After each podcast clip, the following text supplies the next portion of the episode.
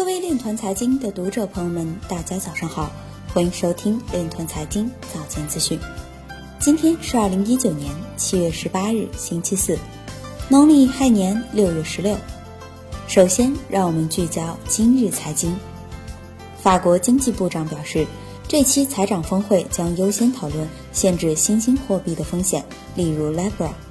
多家德国物流公司将合作创建区块链跟踪平台。安永参与管理。杭州师范大学法学院副教授表示，数字币走向成功，必须有社会应用层面的生态基础。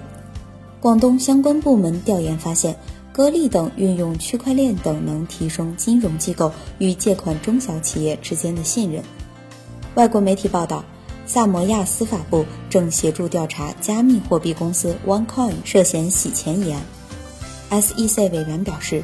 对加密资产监管采取安全港办法或是最正确的方法。腾讯西南总部大厦将引入腾讯智能化大数据产品能力，运用区块链技术等。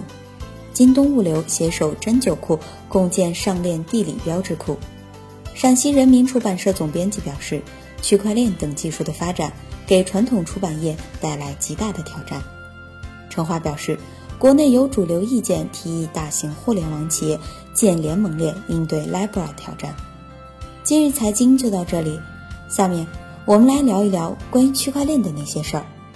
据《金融时报》报道，日前，在人民银行数字货币研究所、人民银行兰州中心支行和人民银行深圳中心支行指导下。招商银行兰州分行成功向兰州国际港务区发放了基于人民银行贸易金融区块链平台的四百万应收账款融资款，该笔融资款的顺利到账，标志了人民银行贸易金融区块链平台业务正式落地甘肃。